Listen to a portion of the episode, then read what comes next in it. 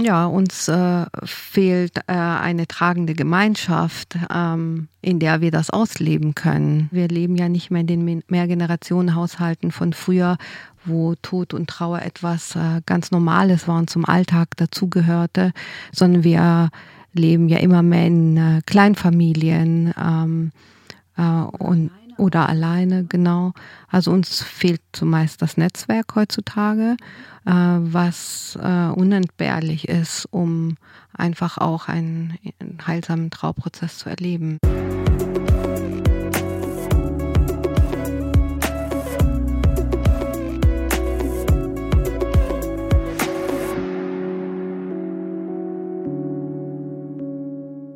Hallo und herzlich willkommen zu Ist das noch gesund? Der Gesundheitspodcast der Techniker. Heute wieder in der Kurzversion für alle, die es eilig haben. Heute geht es um Trauern. Ein Thema, das wir hier in Deutschland ein bisschen verlernt haben. Mein Gast ist Maria Wedel, Ärztin für psychosomatische Medizin, Verhaltenstherapie und Trauerbegleitung. Frau Wedel behandelt seit drei Jahren Menschen in ihrer eigenen Praxis, meistens über einen Zeitraum von ein paar Wochen oder Monaten, manchmal aber auch länger. Sie haben gesagt, manchmal wechseln Menschen die Straßenseite, wenn sie jemanden sehen, der in Trauer ist. Was ist das für ein Reflex? Warum machen die Menschen das?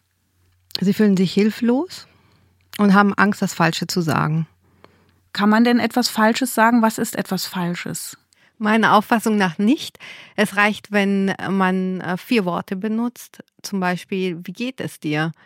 Das ist auch das, was Trauernde rückmelden, was ihnen wichtig ist, dass sie mit ihrer Trauer gesehen werden. Sollte man über seine eigenen Gefühle auch sprechen, dann wenn man diesen Menschen begegnet, oder soll man die rauslassen? Nein, das ist sehr wichtig, dass man äh, dem Trauernden rückmeldet, das, was du fühlst, äh, das kenne ich, das kenne ich aus meinem Leben.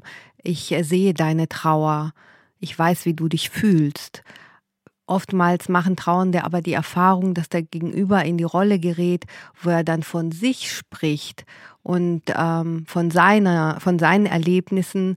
Ähm, aber das ist in dem Fall nicht so sinnvoll, weil es geht ja nicht um die Trauer des Gegenüber, sondern es geht um den Trauernden selbst, dass er so sein darf und so gesehen wird. Man sagt ja immer mein herzliches Beileid. Da spricht man ja eigentlich über sich. Ist das richtig? Ist das gut, der Satz? Oder wäre eben zu sagen, wie geht es dir? Kann ich dir helfen? Oder sagt man am besten alles zusammen? Hm. Ich glaube, man kann nichts Falsches sagen. Mhm. Ich möchte daran festhalten, weil das ist äh, wirklich ganz wichtig auch, dass ähm, da die Angst nicht herrscht, oh je, was sage ich jetzt? Denn genau das passiert eben, so wie Sie das fragen, wenn Menschen die Straßenseite wechseln. Die denken genau das, sage ich jetzt herzliches Beileid oder sage ich was anderes? Ist das richtig oder falsch? Trauer ist ein ganz normaler Prozess. Grund, also ähm, Trauer ist keine Krankheit. Ähm, also Trauen gehört zum Alltag dazu. Es ist ähm, ein gesunder Vorgang, ja. Ähm, Warum ist er gesund? Er ist gesund, weil er zu innerem Wachstum führt und uns an sinngebende Fragen heranführt. Er führt zu einer Persönlichkeitsentwicklung und dazu, dass wir uns besser kennenlernen. Das macht ja Hoffnung ein bisschen. Äh, begegnet jeder Mensch in seinem Leben mal Trauer oder gibt es Menschen, die nie trauern? Wissen Sie, unser Leben ist voller Verluste und Abschiede von äh, Dingen, Orten und Menschen ähm, zum Beispiel beim Wohnortwechsel oder beim Arbeitsplatzverlust oder auch Wechsel. Ähm, unser Leben ist voller Trauer, ähm, der man begegnen lernen muss, ob man will oder nicht. Sie sagen, es ist ein gesunder Prozess. Sollte man dann die Trauer auch immer zulassen oder sollte man sie vielleicht auch mal wegdrücken, verdrängen? Mm, ich glaube, da kann man darauf vertrauen, dass äh, unsere Seele das schon macht und äh, weiß, wann der richtige Zeitpunkt ist, äh, es zu verdrängen ähm, und weiter zu funktionieren ähm, oder auch es zuzulassen. Und wann kommen Menschen zu Ihnen als Ärztin? Ist das, Sie sagen, es ist etwas Natürliches, was eigentlich zum Leben dazugeht. Warum muss man da zum Arzt gehen? Ähm, das ist ganz unterschiedlich. Manchmal ähm, kommen sie nach einem akuten Ereignis, ähm, weil sie merken, sie kommen in ihrem Alltag nicht mehr zurecht. Sie schaffen es nicht, ähm, ihre Arbeit zu bewältigen oder sie möchten zum Beispiel ihr Umfeld damit nicht belasten und ähm, brauchen einfach auch jemanden zum Sprechen, den sie so im Alltag leider nicht haben. Manchmal stehen aber auch körperliche Symptome im Vordergrund. Ähm, da haben die Leute zumeist schon eine sehr lange Odyssee hinter sich mit äh, stationären Aufenthalten oder Arztbesuchen. Ähm, und darunter liegt aber die Trauer. In der Regel ist das so, dass äh, die Trauernden nach einem akuten Ereignis äh, sich äh, an den Arzt ihres Vertrauens wenden. Das ist in der Regel der Hausarzt, wo sie dann auch ähm, sich krank schreiben lassen, äh, weil sie sich einfach nicht mehr leistungsfähig fühlen. Also sie gehen zum Hausarzt und sagen, genau, die gehen erstmal zum Hausarzt. Das ist meistens die erste Anlaufstelle. Oder direkt nach einem Ereignis lassen sie sich ja meistens auch krank schreiben. Und äh, da ist der Hausarzt der meistens der erste Ansprechpartner, ja. Mhm. Und der stellt dann Bauchschmerzen fest. Wie gesagt, also es können alle möglichen äh, körperlichen Beschwerden äh, sein, auch Bauchschmerzen, Kopfschmerzen, mh, hm, zum Beispiel Erschöpfung, Müdigkeit, Herz-Kreislauf-Erkrankungen, chronische Schmerzen, Abgeschlagenheit, Schlafstörungen. Es kann alles sein. Mhm. Und wenn jemand dann bei Ihnen sitzt in der Sprechstunde, wie, wie gehen Sie vor? Wie begleiten Sie die Patienten oder die Betroffenen? Es gibt erstmal ein Vorgespräch. Ähm, das heißt, ähm, der Trauernde erzählt erstmal äh, in meiner Sprechstunde von dem, was ihn belastet. Ich mache mir ein Bild davon. Ähm, dann äh, muss derjenige auch reinspüren, ob es für ihn so passen würde. Also wichtig ist für mich immer, dass es äh, keine Kopf, sondern eher eine Herzentscheidung ist, äh, dass der andere ein gutes Gefühl hat bei dem Thema. Und ähm, im Anschluss äh, treffen wir uns zu weiteren Sitzungen. Können Sie ein Beispiel mal geben? Der Trauende wendet sich an mich, nachdem ein Ereignis in der Familie vorgekommen ist. Zum Beispiel der Partner ist verstorben und ähm, er wünscht sich da eben eine äh, professionelle Begleitung, merkt auch, ähm, dass er damit sein Umfeld äh, nicht belasten will und ähm, erhofft sich eben dadurch äh, dass er im Gespräch äh, Entlastung findet. Wichtig ist natürlich, dass ich das auch äh, so mitteile und signalisiere, dass es für mich okay ist und dass ich das mittragen kann, so dass der Trauernde auch keine Schuldgefühle haben muss, ähm, dass er mich damit belastet. Äh, und wenn das Umfeld jetzt helfen würde, mhm. ist das auch etwas, was man dann als Freunde äh, oder Verwandte sagen sollte? Also können wir da jetzt schon von Ihnen lernen? Können wir sagen, wenn ich jemanden begegne, der trauert, äh, sollte man diesen Menschen auffordern, sprich darüber, du belastest mich nicht damit? Ist das etwas, was pauschal gilt oder ist das nur in der Therapeuten- und Patientenbeziehung? Nein, es ist etwas, was pauschal gilt und vor allem hilfreich ist. Mhm. Und genau das ist, was uns abhanden gekommen ist. Ist denn Weinen ein Symptom von Trauer eigentlich oder weinen manche Trauernde gar nicht? Und kann man, ist das ein, ein Messwert? Wie oft musste ich weinen? Das ist ganz unterschiedlich. Manche können weinen, ähm, manche können es nicht. Ähm, Menschen, die nicht weinen können, äh, berichten davon, dass es für sie eine sehr große Belastung ist, ein sehr großer Druck. Es fühlt sich so an wie ein Staudamm, der nicht bricht. Ähm, das äh, empfinde ich als äh, schwieriger. Mm, Tränen sind eher ein positives Zeichen. Ähm, es ist ja auch erwiesen, dass die Tränenflüssigkeit bestimmte Eiweißstoffe enthält, die den Körper entgiften. Außerdem kommt durch die Tränen etwas in einen Fluss und vor allem bringt es dem Trauernden Entlastung. Die Tränen, äh, die wir nicht weinen, die weint ja zumeist der Körper und das ist oftmals viel schlimmer. Vielleicht können wir im Trauer noch mal ein bisschen besser erklären, was, was ist das eigentlich? Ich habe das Gefühl, das ist ein Überbegriff, aber was ist Trauern genau? Welche menschlichen Gefühle stecken da dahinter? Es können alle Emotionen dabei sein, zum Beispiel Wut, Verzweiflung, Ohnmacht, Hilflosigkeit, Hoffnungslosigkeit, Schuldgefühle und Erleichterung. Erleichterung darf auch dabei sein und natürlich auch Tränen in der Trauer gibt es kein richtig oder falsch. Kann man das eigentlich auch äh, in in Botenstoffen formulieren, Trauer? Also gibt es da eine Ausschüttung von ich weiß nicht, oder mangelt es dann an Botenstoffen? Man sagt ja, Dopamin, Serotonin sind so Glückshormone. Gibt es bei der Trauer auch sowas? Ja, natürlich. Äh, bei der Trauer ist es so wie bei allen anderen Emotionen auch. Das heißt, dass ähm, bestimmte Bodenstoffe ähm, ausgeschüttet werden. Ähm, bei der Trauer ist es folgendermaßen. Erstmal steht ja ein großer Schock im Raum. Das heißt, der Körper schüttet äh, das Hormon Adrenalin und auch äh, das Hormon Cortisol aus. Ähm, und äh, ja, aber auch ähm, die Stoffe, die Sie genannt haben, das heißt das Dopamin und das Serotonin spielen eine sehr große Rolle bei der ähm, Verarbeitung der Trauer. Das heißt, äh, sie wirken sich positiv aus. Deswegen ist es auch förderlich, ähm, Positives äh, zu erleben und äh, den Heilungsprozess dadurch äh, zu beschleunigen durch die Ausschüttung dieser beiden Glückshormone. Äh, darüber hinaus sind auch bestimmte Hirnregionen betroffen, zum Beispiel äh, der Hirnstamm und das Kleinhirn. Diese sind ja verantwortlich ähm, für das Essen, das Schlafen, für, den, für die Atmung und den Kreislauf. Ähm, und deswegen erleben auch viele Trauernde das Gefühl, dass sie einen Appetitmangel haben oder an Schlafstörungen leiden. Ähm, das limbische System ist auch nennenswert. Das ist äh, das Zentrum für unsere Emotionen und ähm, auch für die Orientierung und für die Zeit. Ähm, das ist ja auch etwas, was ähm, äh, unter der Trauer ziemlich beeinträchtigt ist, dass man das Zeitgefühl verliert und ähm, sich orientierungslos fühlt. Ähm, was auch ähm, wichtig ist, ist der Neokortex.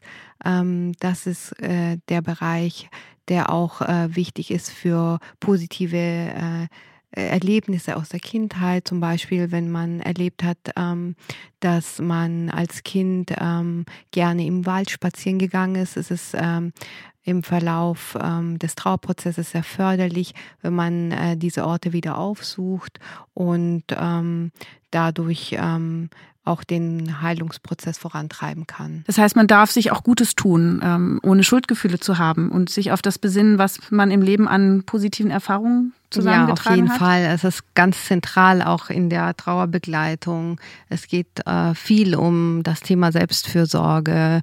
Ähm, genau, gut zu sich sein. Gut zu sich sein bedeutet ja auch gleichzeitig, dass äh, äh, diese Bodenstoffe, die Sie genannt haben, Dopamin und Serotonin ausgeschüttet werden und äh, sehr hilfreich sein können für den Trauerprozess. Ab wann wird denn Trauern gefährlich für unseren Körper? Sie haben ja schon gesagt, es gibt Folgeerkrankungen. Woran merken wir, dass Trauer gerade Ausmaße annimmt, die nicht mehr gesund sind? Mhm. Ähm, es, gibt, ähm, es gibt Parameter, die man einerseits messen kann, ähm, wie zum Beispiel einen erhöhten Cortisolspiegel, ähm, erhöhter Blutdruck, ähm, eine erhöhte Infektanfälligkeit durch Schwächung des Immunsystems. Ähm, das ist erstmal so ähm, auf jeden Fall messbar. Ähm, ansonsten gibt es auch eben viele, ähm, viele andere Erkrankungen, wie zum Beispiel äh, Schlafstörungen, die auftreten können ähm, oder ähm, Herz, äh, Herz-Kreislauf-Erkrankungen, ähm, ja, chronische Schmerzen. Eigentlich ist alles dabei. Gibt es denn Kriterien, anhand äh, derer man äh, Trauer bewertet oder beurteilt, auch im Hinblick auf Gesundheit und Krankheit? Inzwischen ja. Ähm, die Vielfalt der Trauerprozesse erschwert eine Abgrenzung zwar von normaler und pathologischer Trauer, aber also krankhafter Trauer? Ja, krankhafter mhm. Trauer. Äh, inzwischen ist es aber tatsächlich so, dass ähm, ähm, die Diagnose anhaltende komplexe Trauerreaktion definiert ist. Also das es, ist so eine Diagnose, die man der Krankenversicherung quasi gibt oder Krankenkasse? Ja, noch nicht, aber es soll kommen. Mhm. Also sie ist schon mal definiert. Mhm. Genau. Äh, und zwar ist sie so definiert, dass es, ähm, wenn sozusagen die äh, Trauer an mehr als die Hälfte der Tage ähm, zum Beispiel in Form einer anhaltenden Sehnsucht nach dem Verstorbenen oder emotionalem Stress ähm, oder gar ein gedankliches Verhaftetsein richtig mit dem Verstorbenen oder eine übermäßige Beschäftigung mit den Umständen des Todesfalles für mindestens zwölf Monate besteht, dann kann man tatsächlich diese Diagnose geben. An der Stelle haben wir auch eine Hörerfrage. Hallo, ich habe eine Frage zum Trauern. Ich habe mich oft gefragt, ob die Trauer eigentlich ein, das ganze Leben lang begleitet oder auch mal irgendwann wieder verschwindet. Ähm, kann man das eigentlich so einordnen oder muss man sich damit arrangieren, damit abfinden, dass die Trauer einen auch ja, bis ans Lebenende begleitet? Ähm, es gibt Hoffnung. Das heißt, ähm, die Trauer wandelt sich im Verlauf. Sie ähm, verändert sich vom Schmerz in eine höhere Ebene, zum Beispiel die Ebene der Dankbarkeit für die Zeit, die man mit dem Verstorbenen hatte. Sie wird annehmbarer und weicher und äh, wir integrieren sie als Teil der Lebensgeschichte einfach ähm, auch in unser Leben. Mm, sie kann aber auch äh, in geballter Wucht ähm, wiederkommen, zum Beispiel an Geburtstagen oder Todestagen. Ähm, berichten viele Trauernde, dass es über sie wie so eine Übermacht fällt. Das heißt, im Prinzip ähm, gibt es alles, auch in dieser Hinsicht. Sie haben von Trauerritualen auch schon gesprochen. Äh, was wäre denn gesund? Was ist gut für uns und was fehlt uns ja auch? Ja, uns äh, fehlt äh, eine tragende Gemeinschaft, ähm, in der wir das ausleben können. Wir leben ja nicht mehr in den Mehrgenerationenhaushalten von früher, wo Tod und Trauer etwas äh, ganz Normales war und zum Alltag dazugehörte, sondern wir leben ja immer mehr in äh, Kleinfamilien. Ähm, äh, oder alleine auch. Oder alleine, ne? genau. Also uns fehlt zumeist das Netzwerk heutzutage, äh, was äh, unentbehrlich ist, um einfach auch einen, einen, heilsamen Trauerprozess zu erleben. Denn die Trauer braucht äh, ein Gegenüber. Es braucht die Menschen, ähm, die auch sozusagen als Zeugen fungieren. Also, dass man sagt, ähm, ähm, ich sehe dich, ich sehe dich mit deiner Trauer und vor allem auch die Unterstützung dieser Gemeinschaft, besonders äh, in der ersten Zeit der Trauer. Ähm, fühlen sich einfach Trauernde nicht in der Lage und haben auch nicht die Kraft, für sich zu sorgen.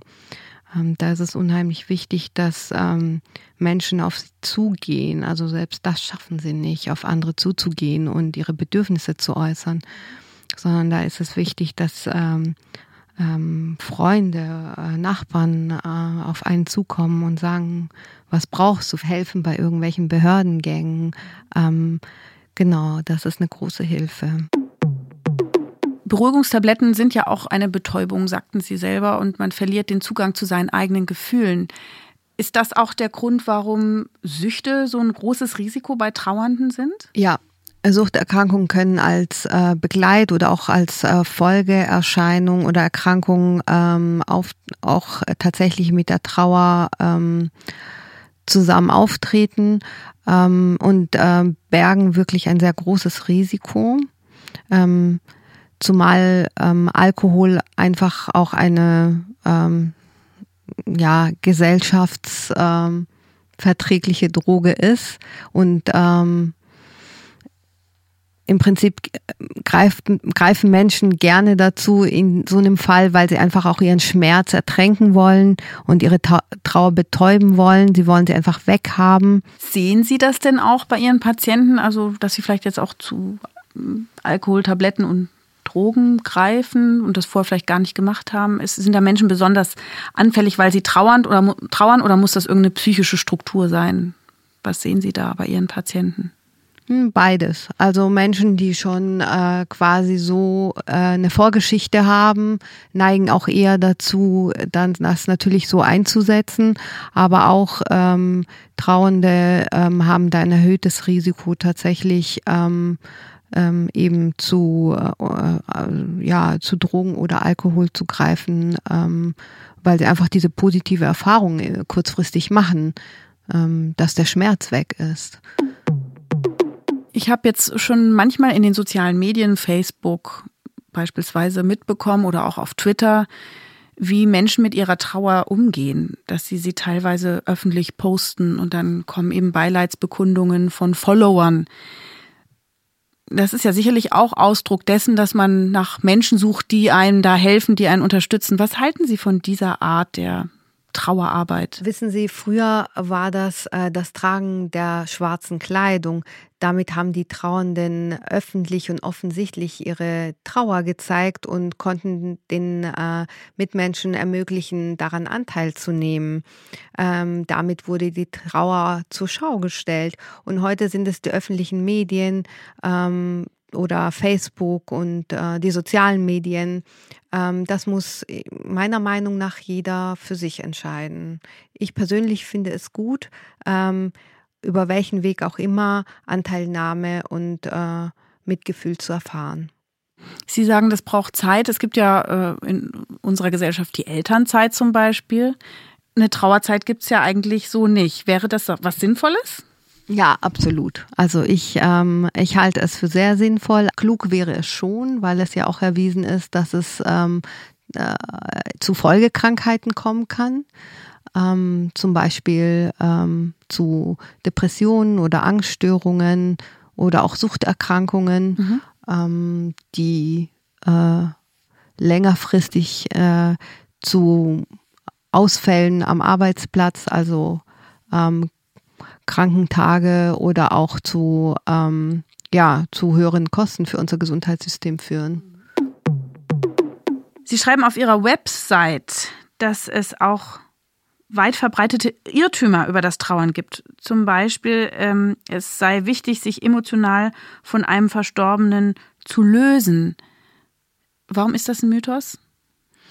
Ja, weil ähm, wir Menschen nicht für das Loslassen gemacht sind. Also Loslassen ist etwas, was wir nicht können. Und ähm, daher halte ich das für einen Mythos. Es geht auch gar nicht darum, dass wir denjenigen loslassen, sondern es geht ja darum, ihn sozusagen weiter zu integrieren, ähm, auf äh, liebevoll auf die Zeit schauen, die wir mit ihm hatten, auf gemeinsame Erlebnisse ähm, auf die Schätze, die er uns hinterlassen hat, ähm, uns erinnern und äh, ihm einen guten Platz in unserem Herzen geben können. Wenn ich euch jetzt neugierig gemacht habe, ihr findet die komplette Fassung auch in diesem Podcast-Feed. Wenn ihr Fragen zu dieser oder einer anderen Folge habt, wenn ihr ein Thema vorschlagen oder Feedback geben wollt, schreibt mir unter podcast.tk.de. Ich bin Dr. Jael Adler und sage Danke fürs Zuhören und bis zum nächsten Mal.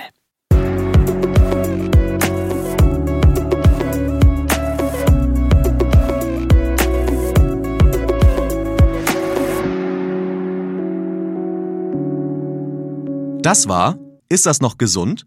Der Gesundheitspodcast der Techniker. Alle zwei Wochen bekommt ihr hier auf dem Podcast-Kanal eine neue Folge zu hören. Für die Neugierigen in Langform, für die Eiligen als kurze Wissensinfusion. Welche Themen wir als nächstes behandeln, erfahrt ihr im Newsletter der Techniker. Danke fürs Zuhören und bis zum nächsten Mal.